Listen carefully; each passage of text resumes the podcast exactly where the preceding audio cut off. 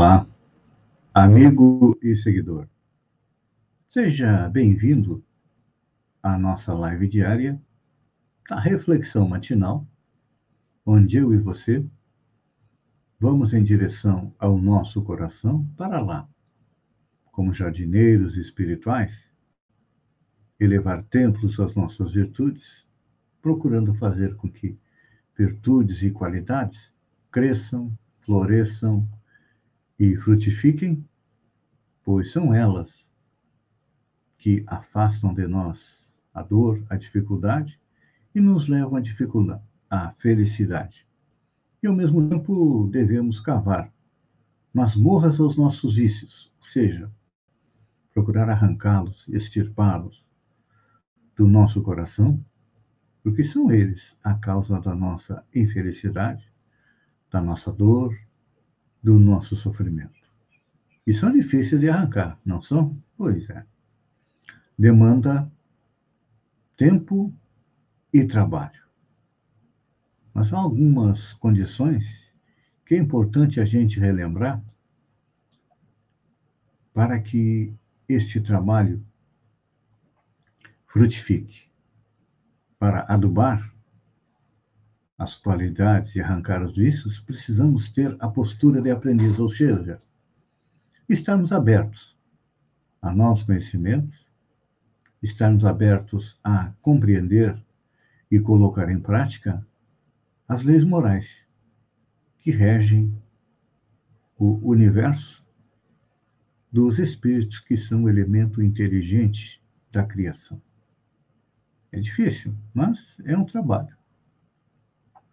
É como nos olhar do espelho, mas não no espelho da parede, no espelho da nossa consciência, porque é lá que estão inscritas as leis morais que nós devemos seguir, respeitar, para chegar à tão sonhada felicidade. Isso demanda vigilância. Temos que vigiar diariamente todos os atos e todos os pensamentos.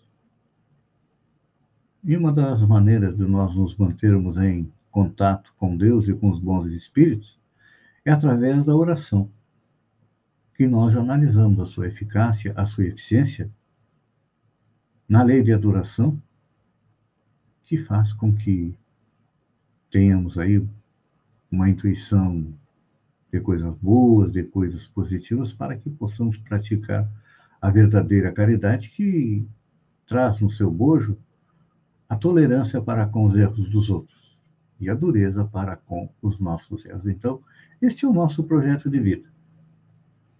E nos dias de hoje, estamos conversando bastante a respeito da saúde.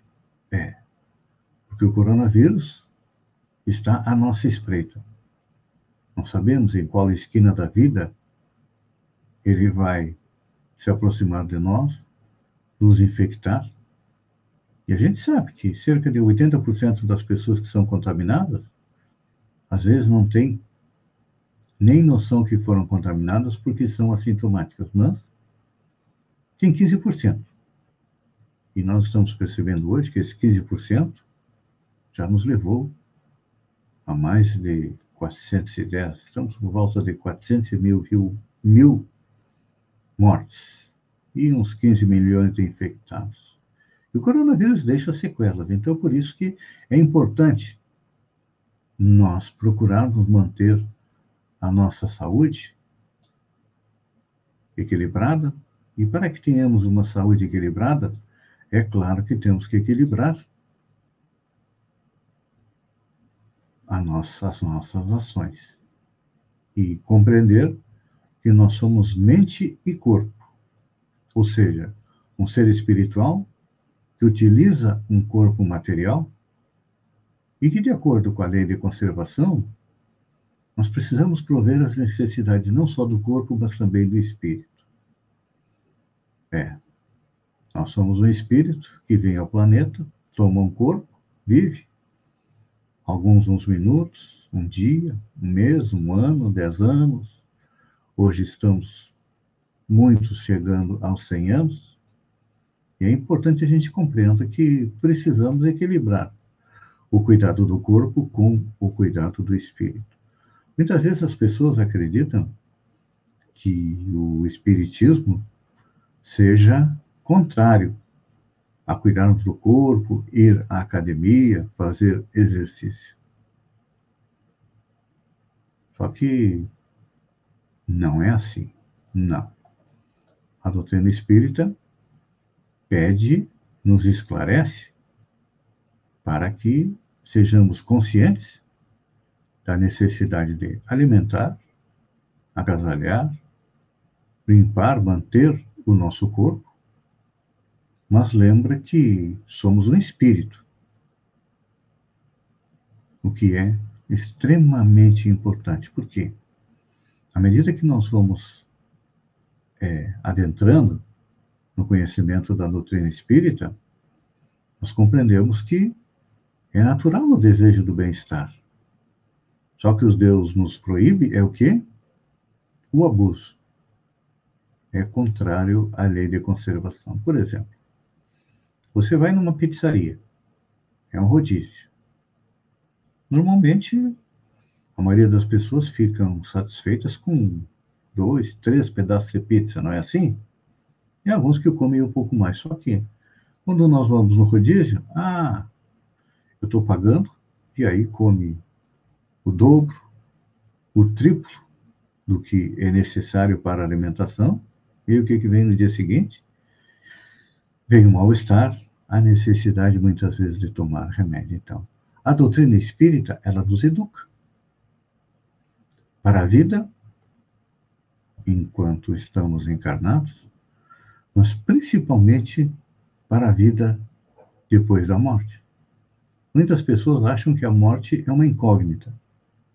Alguns acreditam que os panteístas, que o nosso espírito é parte do grande todo universal, essa parte vem, encarna e depois retorna para o grande todo universal.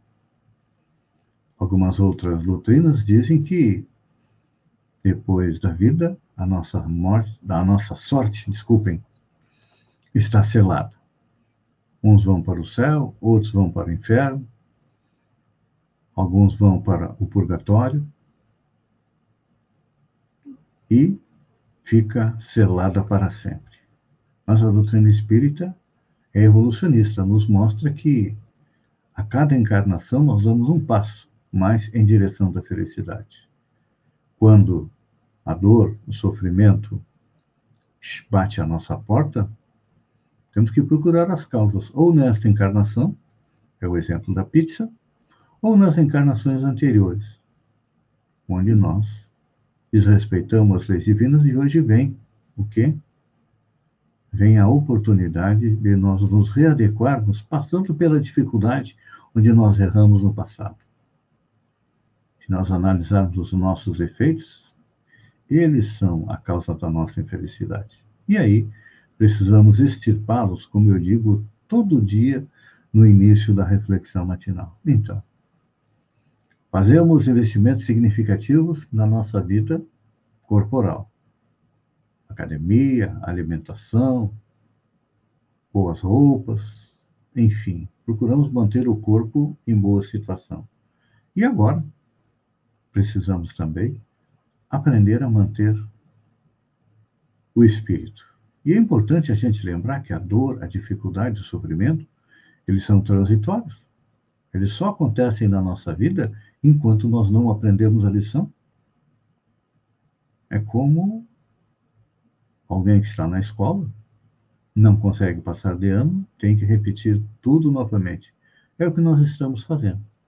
Coronavírus tem uma função extremamente importante na evolução do planeta, nos fazer acordar para a realidade espiritual. Esta é a função do coronavírus. Tem ajudado também as famílias a terem um pouco mais de entrosamento, um pouco mais de diálogo, tem ajudado pais a se interessar um pouco mais a respeito da educação dos filhos e tem nos ajudado também a cuidar melhor da nossa saúde. Então, dizem que quando nos dão limão, precisamos fazer uma limonada. Então, do limão do coronavírus, vamos fazer uma limonada. ou uma alavanca para dar impulso para a nossa evolução espiritual. Pense nisso, amigo seguidor. Enquanto eu agradeço a você por ter estado comigo durante esses minutos, fiquem com Deus e até amanhã, no alvorecer, com mais uma reflexão matinal. Um beijo no coração e até lá, então.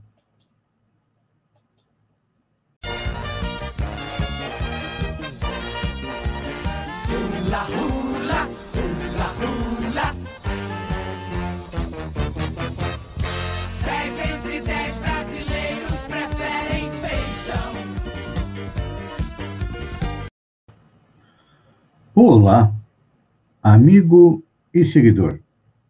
Seja bem-vindo à nossa live do Bom Dia com Feijão, onde eu e você navegamos pelo mundo da informação com as notícias da região, de Santa Catarina, do Brasil e também do mundo. Começamos com a região. Falando na Câmara de Vereadores de Sombrio, na sessão desta segunda-feira, o vereador José Heraldo Soares, do Peri, comentou a respeito do portal de transparência, onde deveriam estar todos os dados da Prefeitura Municipal e ele cobrou transparência do portal de transparência. É. É surreal, não é? Cobrar transparência do portal de transparência. Pois, segundo ele, vários convênios assinados pela prefeita Gislaine Cunha não foram postados no portal, assim como algumas licitações estão com as suas informações incompletas. E a gente pergunta: qual o motivo que leva uma administração, uma prefeita como Gislaine Cunha, a esconder atos e fatos administrativos. Qual o motivo? Pensem, meditem e respondam. Falando no governador Carlos Moisés, no meu post da segunda-feira, no blog do Feijão, falei sobre a articulação da vice-governadora e amigos para tirar Carlos Moisés do Palácio Agronômico.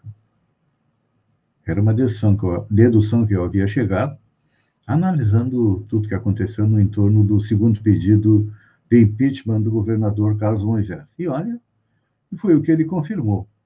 Em entrevista ao site O Antagonista, no dia 10, na segunda-feira, ele disse que é um grupo periférico que, eventualmente, por ser muito próximo à vice-governadora, apoiou publicamente o seu impeachment.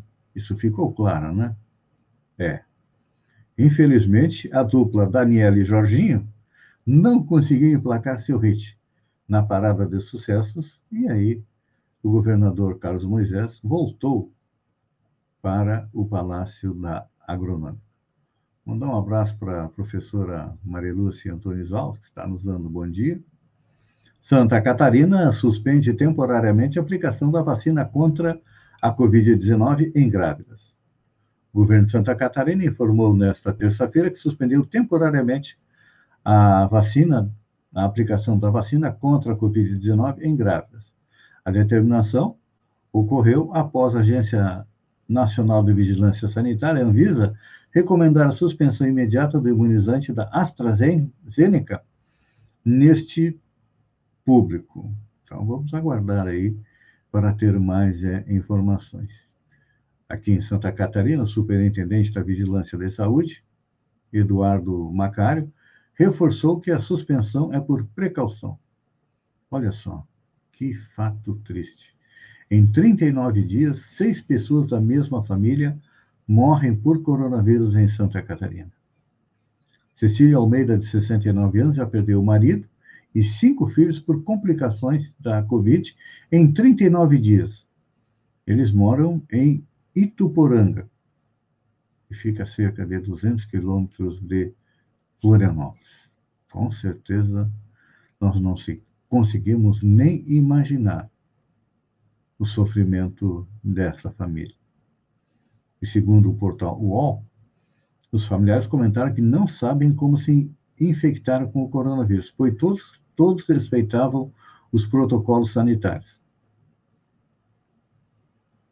Tá aí, né? Sempre pode estar o coronavírus nos espreitando numa esquina da vida e a gente não sabe como ele vai se comportar no nosso organismo. Falando ainda em Santa Catarina, vacinação contra a gripe. Santa Catarina começa a imunizar idosos e professores. Começou nesta terça-feira, dia 11, a nova etapa de vacinação contra a gripe, informou a Diretoria de Vigilância Epidemiológica. Nesta nova fase, que vai até 8 de junho, são vacinados idosos de até 60 anos ou mais e professores das escolas públicas e privadas. Então tá aí, professora Maria Lúcia. Está na hora de tomar a vacina contra a gripe. Em contraste com o ministro Queiroga, Barra Torres expõe na CPI divergências com Bolsonaro.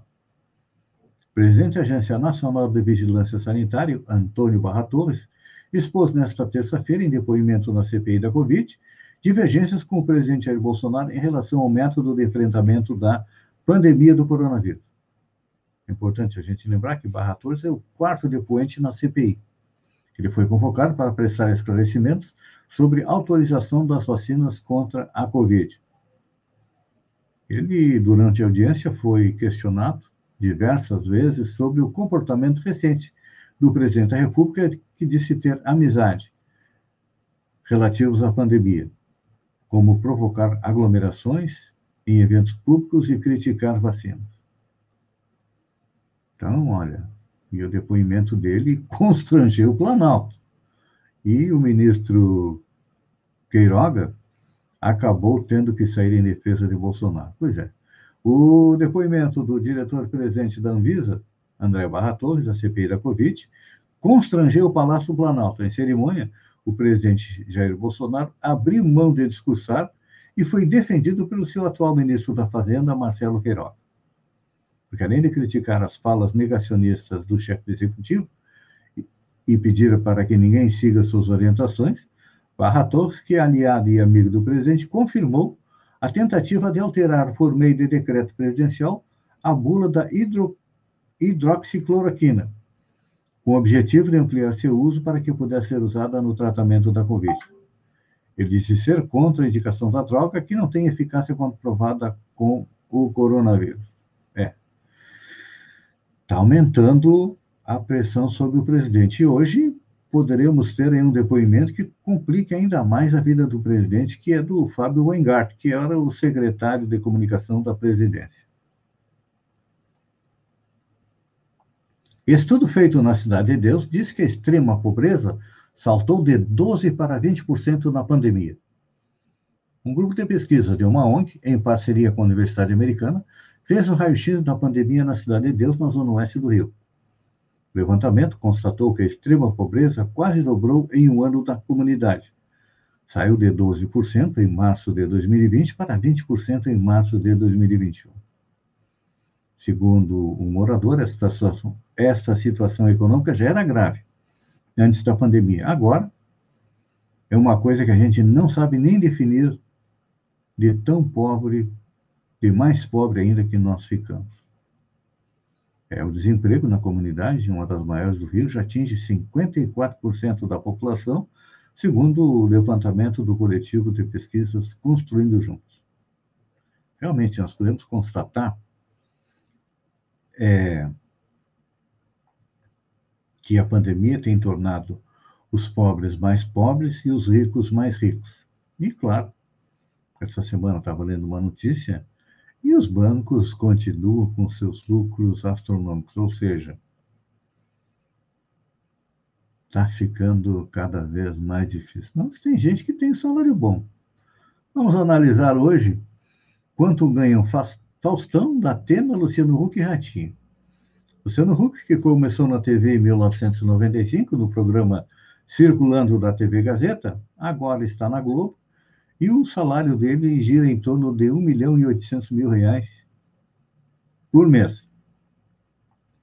Ratinho, que estreou na TV em 1991, apresentando o programa do Ratinho na CNT, foi para a Record e agora está no SBT desde 1998 e tem um salário em torno de 2 milhões de reais.